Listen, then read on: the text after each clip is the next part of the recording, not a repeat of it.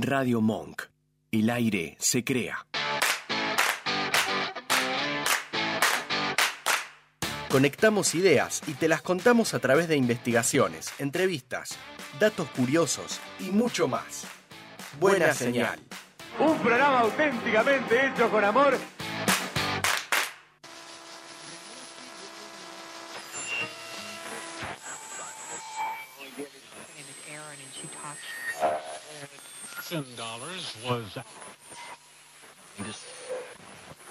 Quédate conectado. Tenemos buena señal.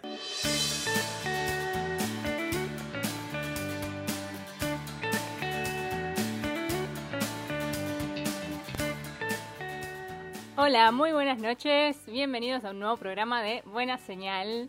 Muy buenas noches, queridos oyentes. Estamos nuevamente aquí en Radio Monk para hacer Buena, señal.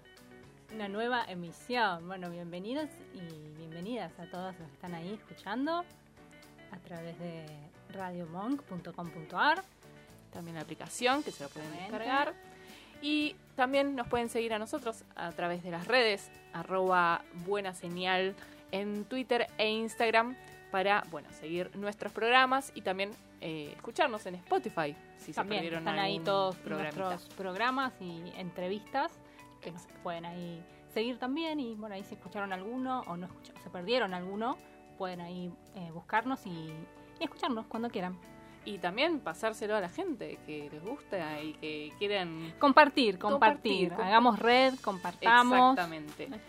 Y bueno, hoy tenemos un nuevo programa, un nuevo especial. Hoy vamos a hablar de sectas es un tema no muy muy delicado muy delicado y que trae muchos temas a la mesa, eh, que abre muchas aristas. Totalmente. A- Aparte, este bueno, últimamente se estuvo también, ¿no? Hablando. Generalmente es un tema que siempre está, ¿no? Ahí como un poco Sí. presente. Pero últimamente, ¿no? Se estuvo hablando. eh, sobre todo la pandemia también, ¿no? Trajo como muchos de estos eh, grupos o personas que intentan por ahí captar a, a- a gente para sus organizaciones. Y que después, bueno, vamos a ver, obviamente, Vamos a ampliar un poquito más. Sí, exactamente, porque puede haber de, de muchas, no solamente a veces mm, hablamos de sectas y por ahí es más por el lado de, de lo espiritual o lo religioso, pero también, bueno, se pueden for- conformar determinados grupos que pueden llegar a tener algo que ver con esto de la espiritualidad o la religión, pero van más por el lado de lo económico y tratar Sí, de captar gente para sacar un rédito económico, ¿no? Y en realidad también, un, eh, más que nada, está en juego el poder, ¿no? El poder sobre las otras personas. Totalmente. Está- Y bueno, damos comienzo a este tema y bueno, eh, tenemos que mencionar también que tenemos un invitado, un entrevistado en el día de hoy. Exactamente, vam- vamos a estar hablando en un ratito también como a manera de, de introducir también en este tema, introducirnos también nosotras en conocer más y, que todos conozcamos un poco más.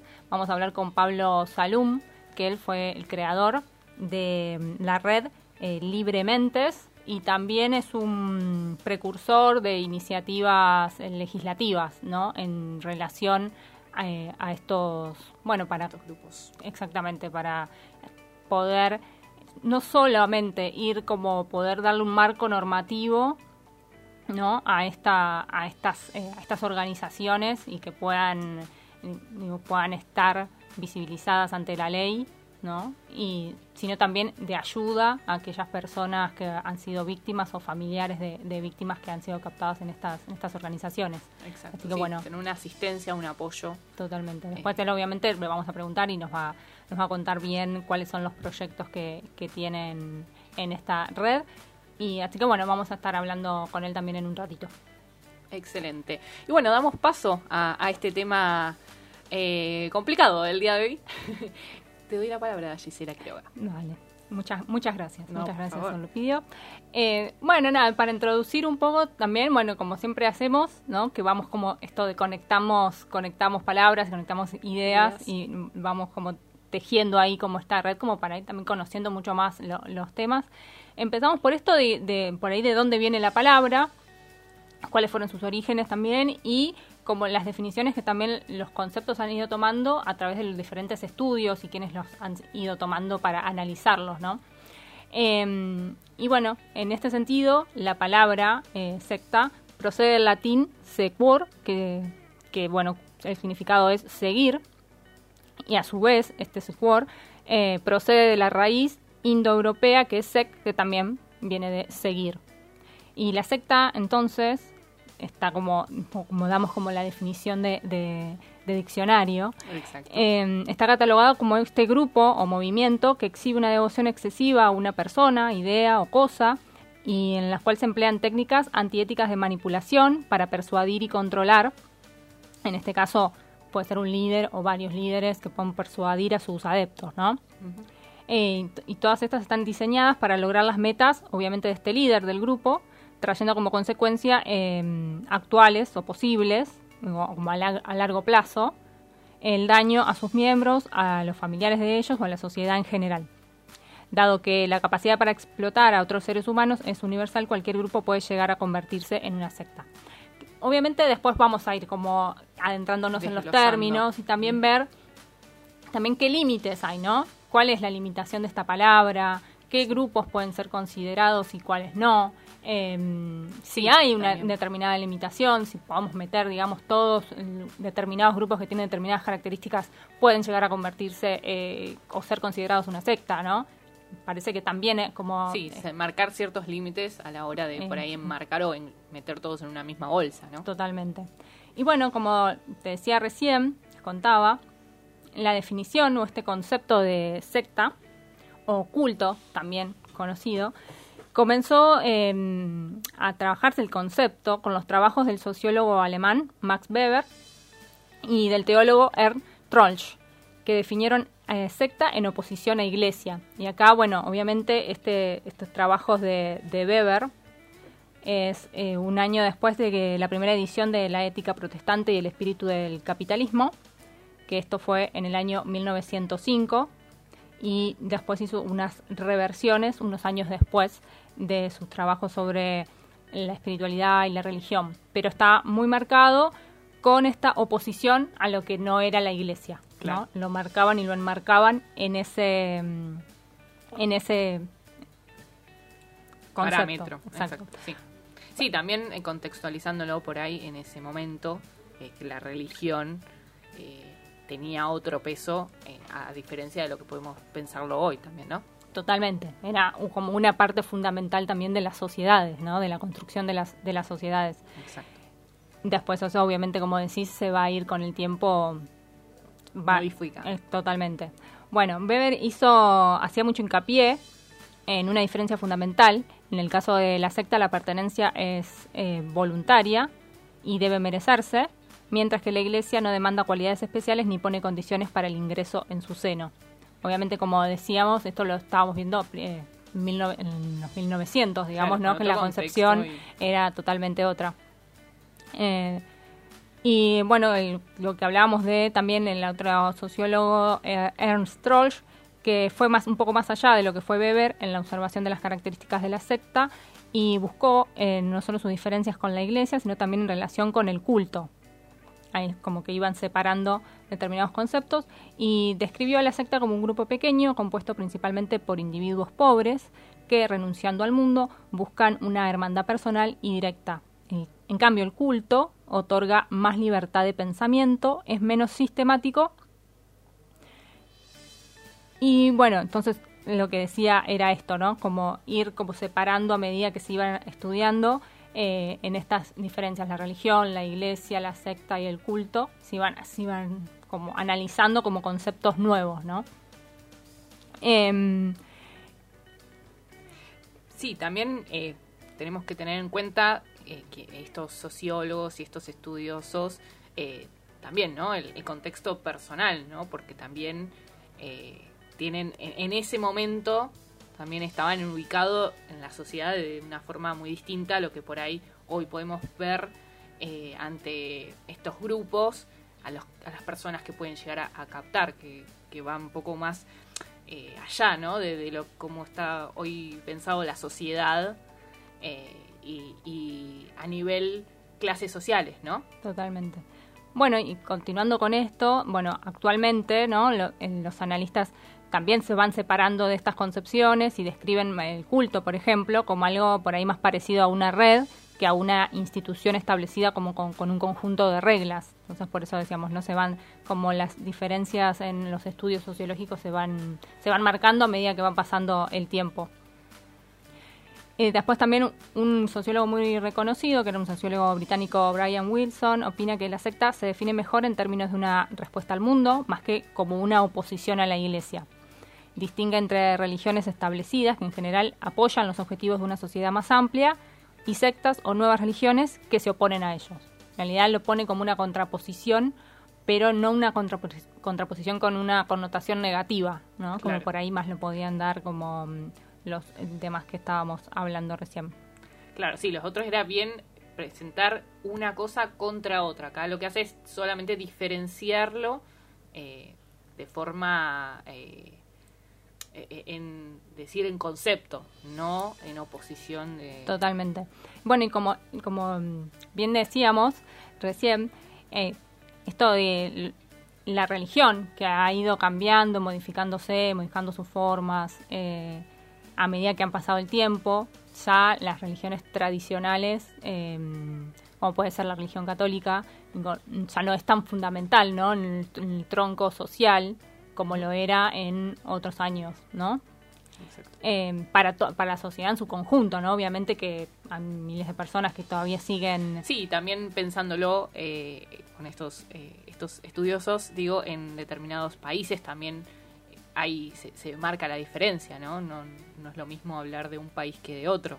Totalmente, porque también influye mucho la cultura de cada país, de cómo la religión ha ido ¿no? entrando en esa religión, cómo, ha ido, cómo se ha ido creciendo, cómo ha ido continuando y cómo qué relación histórica tiene con la cultura, ¿no? Exacto, sí, por ahí si podemos diferenciarlo por en los países latinoamericanos, eh, todavía por ahí sigue un poco más vigente, eh, si bien a nivel mundial ha caído bastante, eh, en los países latinoamericanos como que es todavía fuerte. Y por esto también lo que se fue dando fueron esta aparición de nuevos movimientos religiosos. Y ahí también creo que es como el, podríamos decir como el puntapié inicial a, este conocimiento de las sectas, ¿no? Como como que se popularizó como mucho más, ¿no? La aparición y el desarrollo de, las, décadas del 60 y del 70 del siglo XX de nuevas corrientes o movimientos religiosos no tradicionales que bueno, obviamente como lo decíamos era como parte sustancial de un proceso de pluralización y transformación de creencias y prácticas, ¿no? Que, se dio en todo el mundo, como se va esto de que bueno, por ahí se generó más en algún lugar, por ahí puede ser en Europa o India, pero después como que se va como, ¿no? Desparramando. Desparramando por todo, por todo el mundo. Bueno, y no, obviamente, como ya decíamos, no son tradicionales porque van más allá de, lo, de las religiones eh, que conocemos, ¿no? Y bueno, entonces... Sí, eh, más que nada para, para dar este, este inicio, este puntapié de lo que hablábamos de los nuevos movimientos, pensando en las personas que se van alejando de lo religioso y van buscando otros caminos.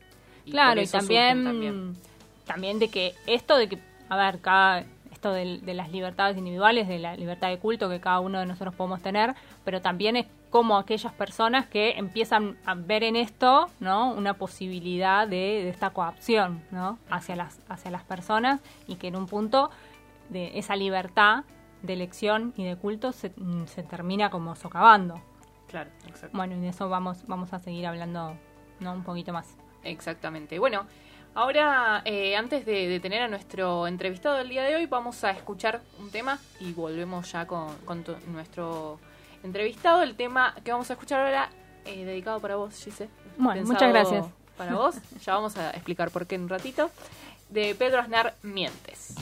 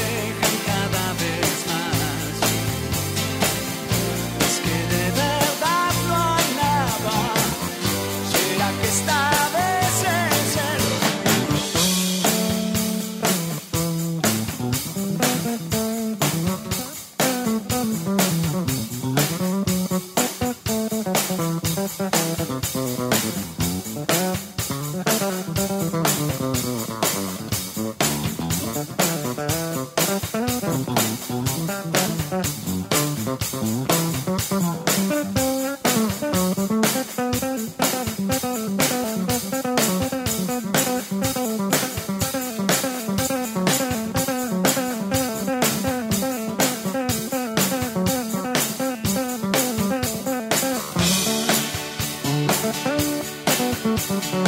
you.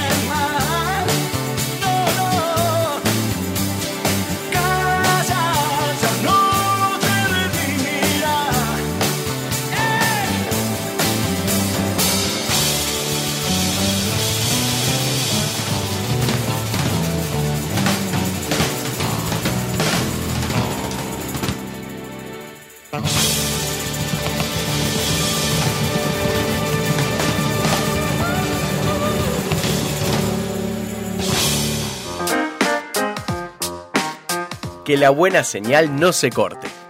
Seguimos en Twitter e Instagram, arroba buena señal.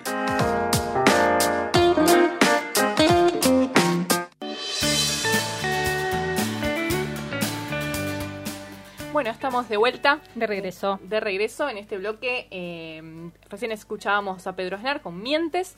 Y ahora ya tenemos a nuestro entrevistado, Entrevistado de hoy. Del día de hoy, Pablo Salum, que es el fundador de Red Libres Mentes y autor de un proyecto de ley de asistencia a las víctimas y familiares de este tipo de organizaciones. Eh, y bueno, lo tenemos ya del otro lado. ¿Le podemos saludar? Buenas Hola, noches. Pablo.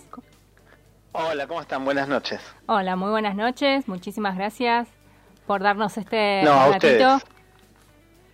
Bueno, muchas gracias y eh, bueno, queríamos justamente hablar eh, en el día de hoy, eh, ya que estamos haciendo una especial de sectas eh, en el programa y bueno, eh, queríamos tener tu voz en el día de hoy. Totalmente. Bueno, como- muchas gracias. Gracias como- por pensar en mí. Totalmente. Bueno, y primero por ahí eh, nos gustaría, por ahí si nos podés contar, hemos escuchado como mm, que a estos a estos determinados grupos como se, se los denomina como secta, pero vos a veces haces como una distinción, ¿no? Una ampliación del Sí. término y los tomás como organizaciones coercitivas. Entonces, por ahí como ayudarnos a entender eso, que sería una secta y dónde radica la diferencia con el otro concepto. Bueno, sí, más que nada no, no es un- una diferenciación de conceptos, sino eh, términos adecuados y términos que no corresponden utilizar. Cuando se habla del término sectas, es un término peyorativo que se utilizó a través de toda nuestra historia para describir y tratar de forma peyorativa a grupos minoritarios, perseguir a, cultos y la realidad que nosotros, inclusive eh, ideologías políticas, partidos políticos, se ha perseguido a mucha gente, inclusive sectas vos le podés llamar a un grupo de amigos que comparten el mismo día, a la misma hora, un hobby determinado. Entonces, no es el término adecuado a la problemática, nosotros tuvimos que desarrollar, trabajar en el desarrollo un término y, e- y el, desarrollo, el desarrollo de este término terminó en eh, líderes unipersonales, grupos u organizaciones coercitivas. Hablamos de coercitivas justamente porque utilizan técnicas de persuasión coercitiva, que son las técnicas de control y manipulación psicológica para captar y someter a sus víctimas. Muy claro, perfecto, perfecto. Mm. Y bueno, eh, ¿cómo, para hacerte más preguntas por ahí que nos puedan ayudar Sí. a, a desarrollar este tema, eh, por ahí, ¿cómo sabemos si una persona forma parte de este tipo de grupo o movimiento? ¿Cómo podemos darnos cuenta eh, para, para también ayudar a esa persona? ¿Cómo... Bueno, por lo general, eh, antes de responder esta pregunta que Sí. en realidad la problemática es bastante amplia y excede a lo que podemos hablar en, en 10 minutos o 15 o una hora. Eh, nosotros en leyantisectas.com y en nuestros canales de YouTube, Instagram, tenemos videos muy explicativos y detallados donde explicamos eh, las técnicas de persuasión coercitiva, en qué consisten, también explicamos los síntomas que presentan las víctimas que han sido captadas. Eh, una persona así como vos podés darte cuenta que un ser querido eh, tiene una adicción, que esto también genera una adicción, es una grupo dependencia, una dependencia emocional a un grupo o una idea determinada, siempre suelen ser cuestiones extremas, doctrinas irracionales extremas que eh, dañan la salud y los derechos. Entonces, em, eh, ¿dónde nos podemos dar cuenta? Cuando un ser querido eh, del, día, de la noche a la mañana te aparece con eh, conocí a tal persona, a tal gurú o a tal organización, me ha cambiado la vida, comienza a cambiar sus modismos, sus, eh, su vocabulario, incluye palabras que son parte de la doctrina de este grupo o del líder. puede haber cambios físicos, por ejemplo, hay grupos donde se, se rapan, se, se, rapan el pelo, también hay cambios en, lo, en la alimentación, muchos de estos grupos lo que hacen es restringir el tema alimentario porque a través de la restricción alimentaria logran debilitar a la persona y así someterla mucho más fácil. Eh, estas dietas suelen ser dietas extremas en las cuales no se consume ningún tipo de carne ni ningún tipo de alimento rico en, vitamina B12 y, y de, derivados animales, de, derivado animal. Entonces, hay muchos síntomas, inclusive eh, utilizan muchas veces simbología, que uno por ahí si no sabe el tema dice, uy, mirá, qué lindo un collar, pero hay mucha simbología, eh, eh, también hay, una, hay ideas extremas y hay mucha coerción psicológica con respecto a la desvinculación familiar y de amigos, de parejas. Si vos no estás con ellos, primero lo que intentan es captarte.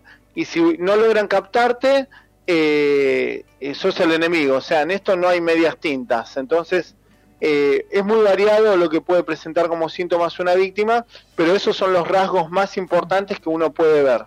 Claro, como los, por ahí rasgos más generales. Y Pablo, te consulto, eh, ¿siempre generalmente estas organizaciones tienen que ver o van están más ligadas a lo que es lo espiritual? ¿Siempre es como que se presentan no, por no. ese lado?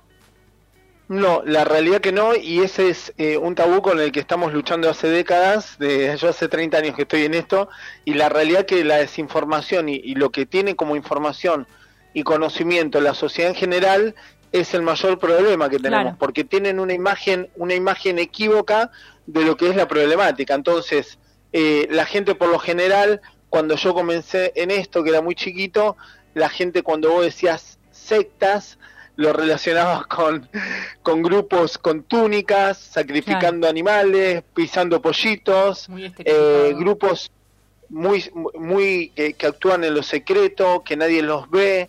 Eh, y no, no es así. Justamente el secreto de ellos es adoptar distintos tipos de fachadas, no solo de índole religioso, creencia, espiritual, sino también de índole sanitario, vinculados también a- al tema comercial, eh, todo lo que ellos puedan aprovechar como camuflaje para meter por dentro esas técnicas de persuasión coercitiva, lo aprovechan muy bien, son muy hábiles, mutan rápidamente, cambian de cara, de figura, de nombre, pero las técnicas de persuasión coercitiva siempre siguen siendo la misma, o sea, en esto nunca varía. Claro, claro. ¿Y, y pensás que la pandemia ayudó a, eh, a una mayor profile- a, a que se haya más de estos grupos, que, que la gente por ahí también eh, se conecte más con este tipo de grupos? Mira, por lo general, eh, toda, toda situación crítica eh, genera una mayor proliferación de estas organizaciones. Ahora, eh, en cierto punto, lo que pudimos ver con el tema de la cuarentena y de las medidas restrictorias con respecto al eh, acercamiento físico y al tema de las reuniones, eh, en, en- en cierta medida ha jugado a favor porque muchas personas se han tenido que desvincular físicamente y eh, digamos, como que esas organizaciones pierden un poco de poder sobre la víctima. Pero sí, siempre ganan. En general, siempre ganan. Mayor proliferación siempre ante una crisis, eh, siempre, porque ellos te ofrecen soluciones mágicas a todo. Eh, por ejemplo, hay organizaciones New Age donde están diciendo que meditar, hacer yoga, respirar, te aumenta el, nivel del sistema inmunológico y no te vas a contraer el COVID. O que, o que directamente te lo vas a curar. También tenemos muchas organizaciones coercitivas anticiencias que eh, han hecho eh, un desastre con el tema de los antivacunas, terreplanista, el tema de antibarbijo, el tema de, eh, promover el tema de que si vibras alto o un montón de doctrinas New Age totalmente irracionales, no te vas a contagiar y que esto es... Mezclan un montón de teorías conspiranoicas y doctrinas irracionales, por lo cual las personas que ya han sido captadas eh, en una primera instancia por cualquier tipo de, organización coercitiva, las técnicas de persuasión coercitiva ya generan un daño psicológico y hay una eliminación de la racionalidad autocrítica eh, como la persona como sujeto individual.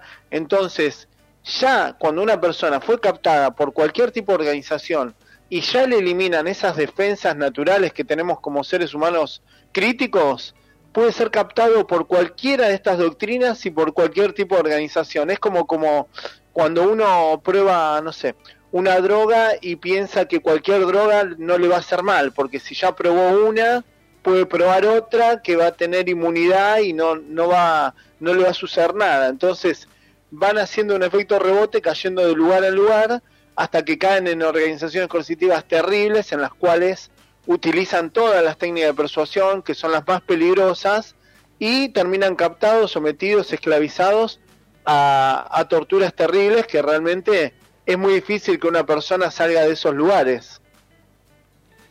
Claro, totalmente. Como que van haciendo como todo un recorrido. Y esto que hablabas de, bueno, eh, hemos visto por ahí que has hecho varias denuncias con esta organización de médicos sin, eh, por la verdad, creo que es.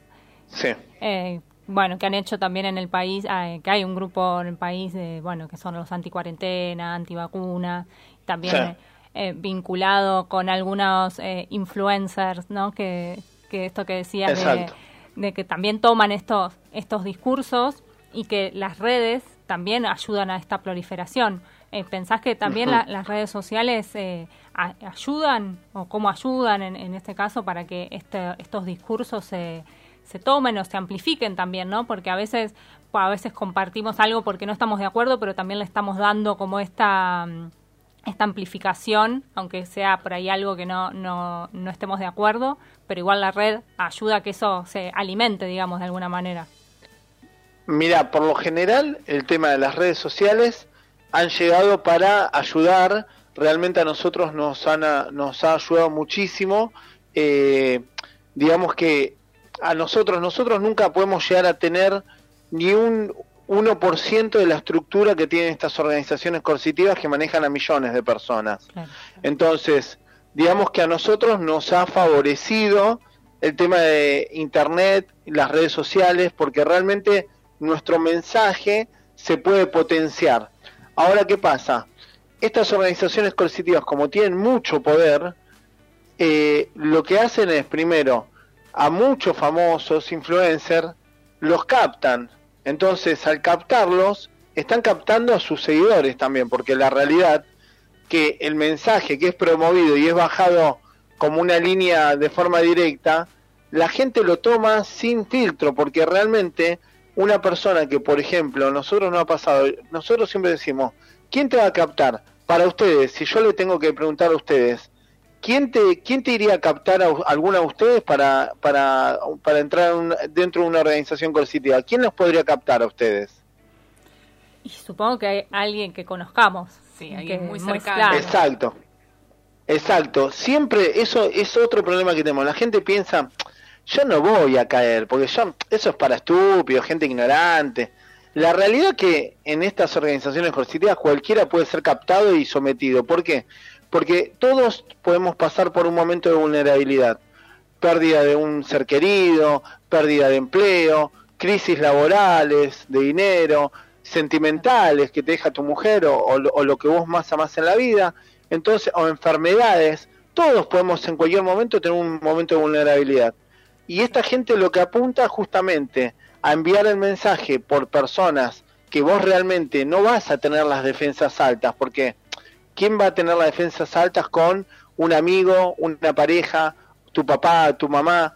Vos vas a pensar que esas personas jamás harían algo para dañarte. Entonces, realmente la gente, cuando va a un familiar, tiene las defensas bajas y ahí es cuando caen como moscas, o sea, porque la realidad que el que te va a captar, la mayoría de las veces también piensa que te está haciendo el bien.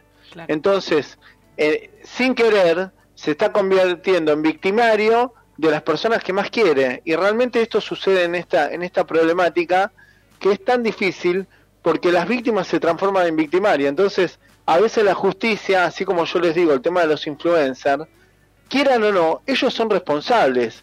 Y la realidad que más de un influencer como Ivana Nadal o Viviana Canosa realmente tendrían que estar en, en prisión. O sea, y no lo digo por algo personal, lo digo porque están atentando contra derechos fundamentales, contra el derecho a la sanidad, atentando contra la sanidad de forma masiva. O sea, inclusive hasta es más grave por el lugar que ocupan y por la masividad que tiene su mensaje.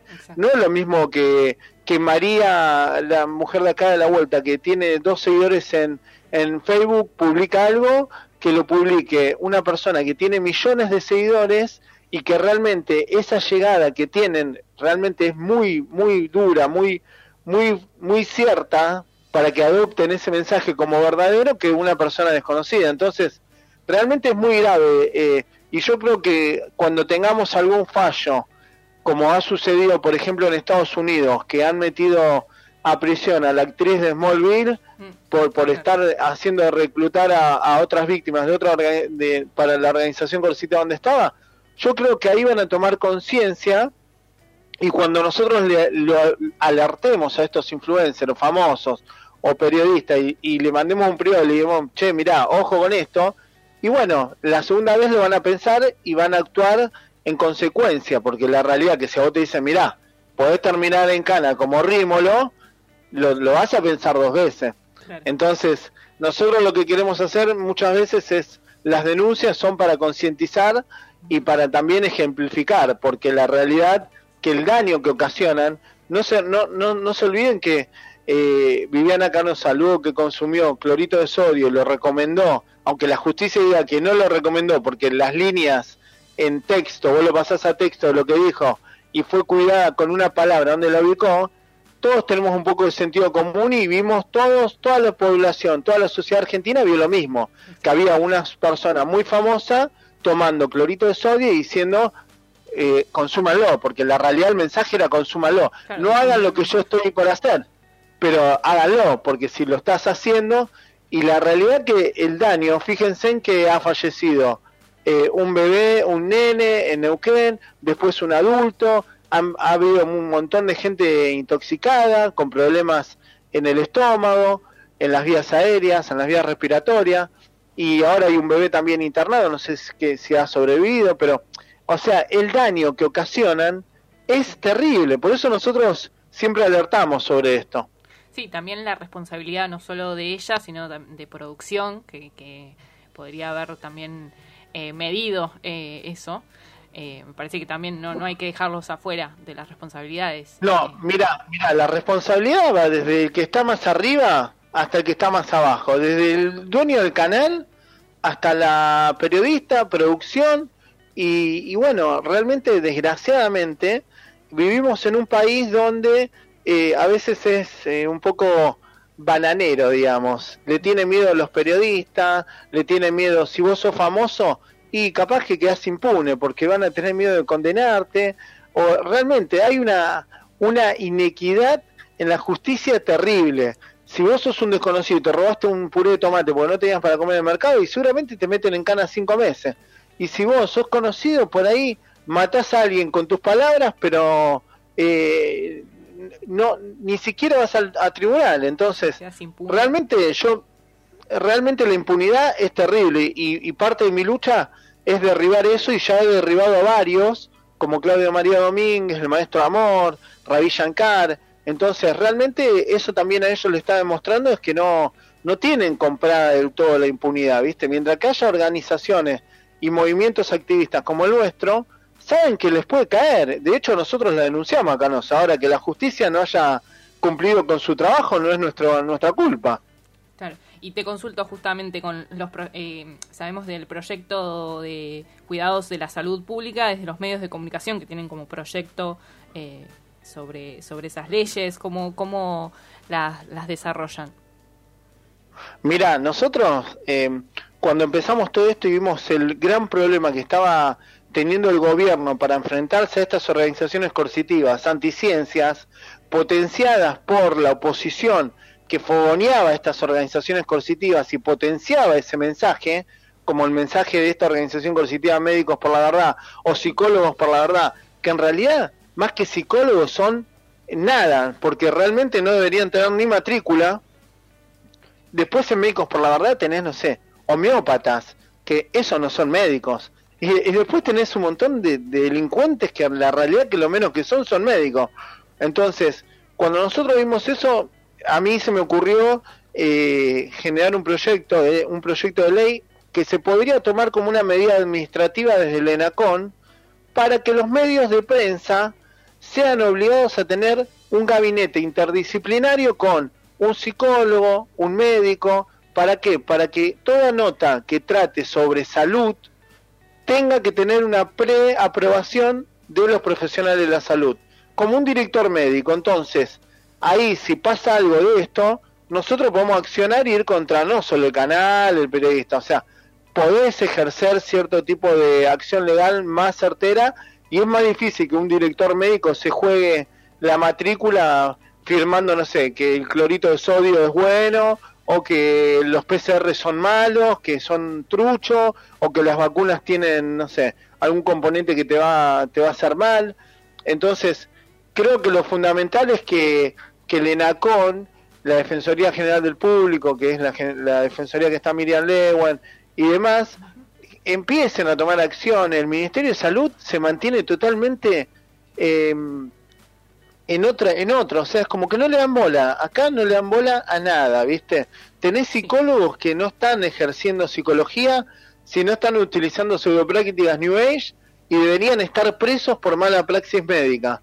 Y acá no le dan bola en el país. Y es muy grave, porque yo tengo casos de personas, de muchas personas, que terminan internadas en neuropsiquiátricos, terminan con brotes psicóticos, terminan suicidándose, terminan asesinando a otros.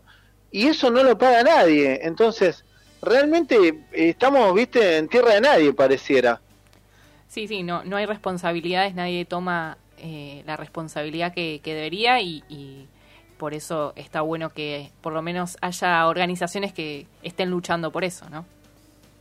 Sí, está bueno, pero ¿sabes qué? Si esas organizaciones no tienen apoyo popular y la gente no realmente no las acompaña, no las apoya, eh, pero no las apoya a todo nivel, te digo, ¿eh? porque desgraciadamente cuando vos tocas intereses, nadie te va a financiar, nadie te va a apoyar, ni los funcionarios que están desde el Estado, porque realmente en todo lo que vos tocas hay algún negociado. Entonces, si nosotros, nuestra red libremente, nosotros en estos días estamos como de loco, porque la realidad es que si no logramos una estructura de apoyo, de apoyo no solo, che, yo te ayudo, o sea, un apoyo real, que haya profesionales que digan, che, mirá, yo te dono cinco horas de mi tiempo semanales, eh, yo te puedo atender a, a, tal, a tantos pacientes, o yo te puedo donar 300 pesos por mes. Entonces, si, si nosotros no logramos que la sociedad se movilice, todo esto va a seguir igual, o sea, acá no hay un Superman, yo no soy Superman, y ya eh, afortunadamente he hecho mucho, pero las cuestiones siempre terminan en el mismo lugar, que vos como persona unipersonal no puedes lograr nada en este país. este país se mueve, los políticos se mueven cuando ven que la gente se mueve. Y realmente si yo estoy libre y no me han matado y ni nada todavía es porque, bueno, afortunadamente tengo bastante apoyo popular, pero necesitamos más apoyo, ¿viste? Acá el argentino suele quejarse mucho, pero del sillón no sale. Y la realidad que hay que moverse, hay que salir de la casa, hay que protestar, si hay algo que no te gusta, si ves que hay un hospital que atienden mal, un hospital público, un colegio, un docente no hace sus, sus tareas como corresponde. Vos como ciudadano tenés un montón de poder. El tema es que acá los argentinos eh, generalmente no están acostumbrados a ejercer eso, a ejercer el ir, eh, hacer la queja, hacer las denuncias. ¿Por qué? Porque, ay, porque voy a perder dos horas, tres horas. Ustedes se imaginan todo el tiempo que yo vengo invirtiendo 30 años de mi vida y no me pongo a decir, uh, che, una denuncia y me van a llamar, me van a amenazar, me van a intimidar, me van a, me van a querer sacar, no sé, la bicicleta, no sé. Entonces, sí. no, no, justamente eh, desde este programa siempre, eh, bueno, en los especiales anteriores también eh, venimos también como militando un poco eso, ¿no? De que entre todos tenemos que, más allá de lo, de lo individual, todo empieza sí, por ahí formar estas redes, más, por ahí en, los temas que más a uno le, van preocupando, pero está bueno por ahí. Mira, yo lo que veo, lo que veo, mira, tengo eh, yo a los 14 a los 14 años eh, me escapé de la, de la organización donde estuve de chiquito, los denuncié y ahí empezó mi lucha. Y yo te puedo asegurar que tengo mucha esperanza, tengo mucha esperanza porque realmente los jóvenes yo parece que estoy hablando de un viejo. los jóvenes, los jóvenes realmente vienen con otro chip y la realidad que vienen con toda y a mí me encanta, vienen con toda porque realmente se la juegan, se la juegan mucho más de lo que se la juega la gente antes, porque es la realidad.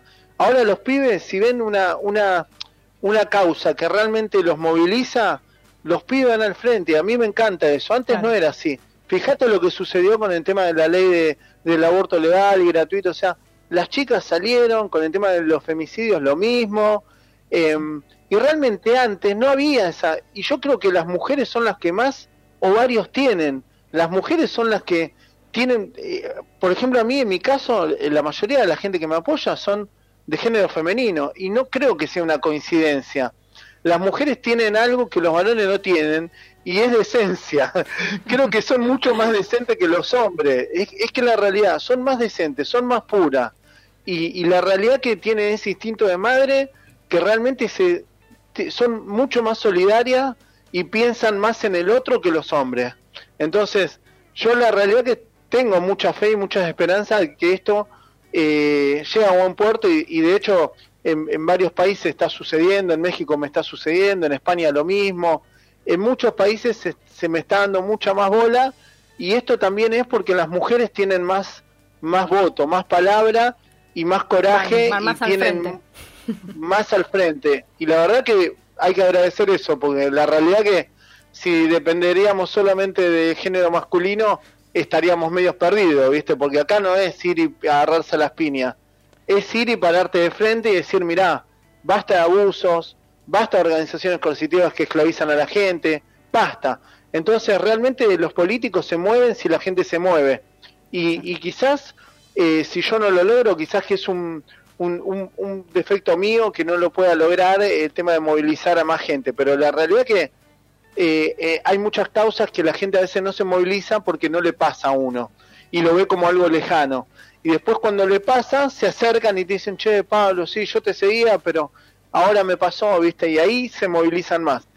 Claro, cuando les toca por ahí. hay que lograr que la gente se movilice, exacto. Hay, hay, hay que lograr que y, y que se, se visibilice más la problemática, porque la realidad que mucha gente tiene una mirada equívoca y piensa que no le pasó nunca. Y después cuando vos empezás a hablar y te escuchan, empiezan a relacionar y dicen, ah, pará, yo tenía una tía que se murió porque tenía cáncer y un gurú que hace reiki le dijo que le iba a curar y se terminó muriendo. Entonces, cuando la gente empieza a asociar, descubre que, ah, mi hermano sí, le dijeron que no tenía trabajo, que invierta los últimos ahorros en estos batidos o en estas criptomonedas, que se iba a hacer millonario, que no sé. Entonces, cuando empiezan a conocer la problemática, ahí empiezan a ver que realmente ya tuvieron víctimas dentro de su familia. Claro, pero vivieron de, de cerca por ahí hasta sin darse cuenta. Sí, por supuesto. Bueno, la verdad, eh, muchas gracias, muy interesante y da para, para mucho más este tema. Totalmente, sí, sí, como decías vos, Pablo, eh, por ahí en un ratito no, no, se puede. hablar y profundizar todo, tanto, pero... es, es, un tema tan amplio. Yo cuando tengo reuniones me dicen, Pero Pablo, empecemos por, ¿por qué empezamos? Claro.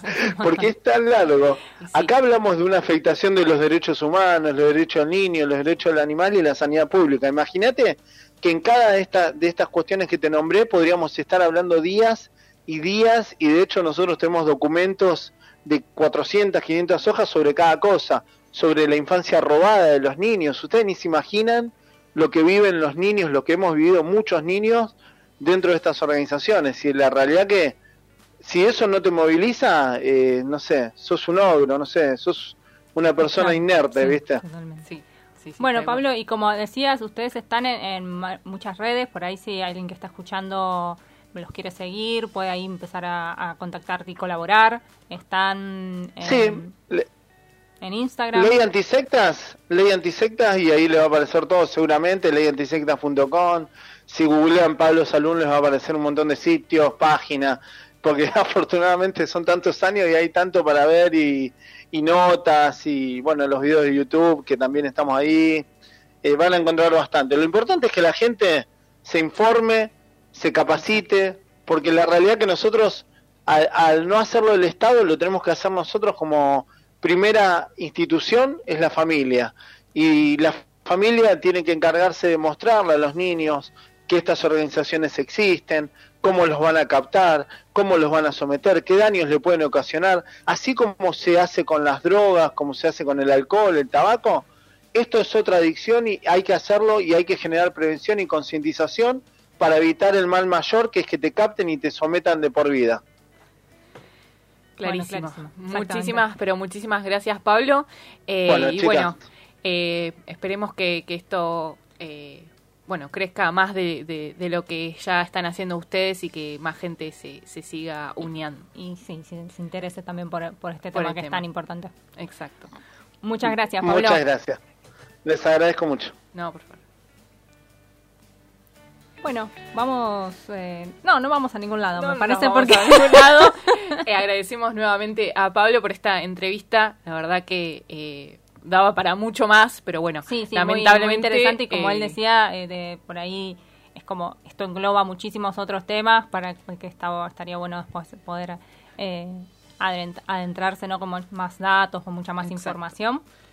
Eh, y bueno, eh, en realidad ya Sí, estamos ya- casi ya estamos en casi, horario. casi, casi en horario. Eh, Nos quedó, bueno, sí, teníamos un- mucho. eh, igual hablamos con Pablo de muchas cosas que, que íbamos a mencionar, así que sí, obviamente. totalmente. Eh, después va a estar esta entrevista también en Spotify, por si se engancharon tarde o la quieren volver a escuchar o se la quieren compartir a alguien, lo vamos a estar eh, teniendo en Spotify. Y eh, bueno, también que eh, lo que decía Pablo, la información, eso es fundamental, informarse, tener más información para también eh, no solo evitarla, sino también ayudar a alguien que por ahí tengamos cercano, que podamos ver que esté padeciendo esto. Y eh, como siempre decimos, la información es poder.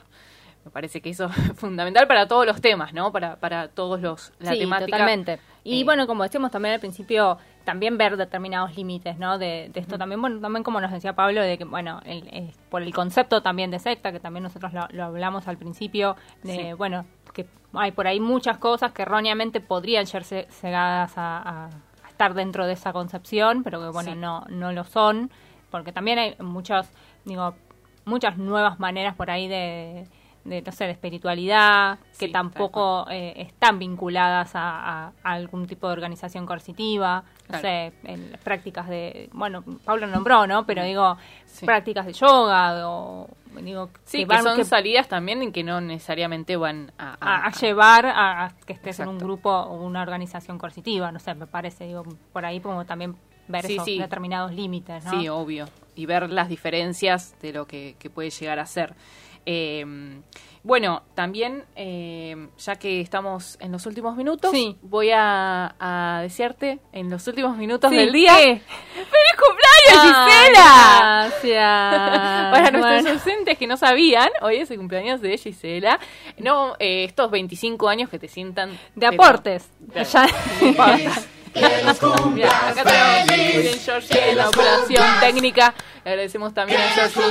Eh, Bueno, muchas sí. gracias, muchas gracias, muchas gracias a todos. Me han llegado muchas cartas. Ah, sí, por- sí, acá llegan cartas a la radio que, Ah, mira, no podemos más. No podía entrar hoy de que No. había tanto correo que había Sí, llegado. sí, sí. eh, así Mirá, que los les fans agradezco. afuera también que están esperando ahora y quieren que eh, soples la velita. Bueno, Gisela. ahora, ahora vamos a. Así hacer que un- ahora vamos a subir una fotito de- del- del cumple feliz de Gise. Acá, en pandémico. Eh, eh, el sí. segundo, vamos. Pero te encontró en la radio esta vez. Es- exactamente. ¿Eh? Esperemos eh, el año que viene. Vamos de a poco. De a poco. De a poco, de a poco. Así que Bueno. vamos a, a irnos con un tema Sí. eh, que- dedicado a vos. No, mentira. Ah, pero no, sí. no. Pero bueno, hagamos como que sí. Hagamos como que sí que es de eh, Natalie Pérez y Fabiana Cantilo con Pegaditos. Y nos despedimos hasta, Hasta el el- próximo programa. La semana que viene, martes, 21 horas, por, Por acá, Radio Monk. Radio Monk. Adiósito. Chau, Chau, chau. Chau.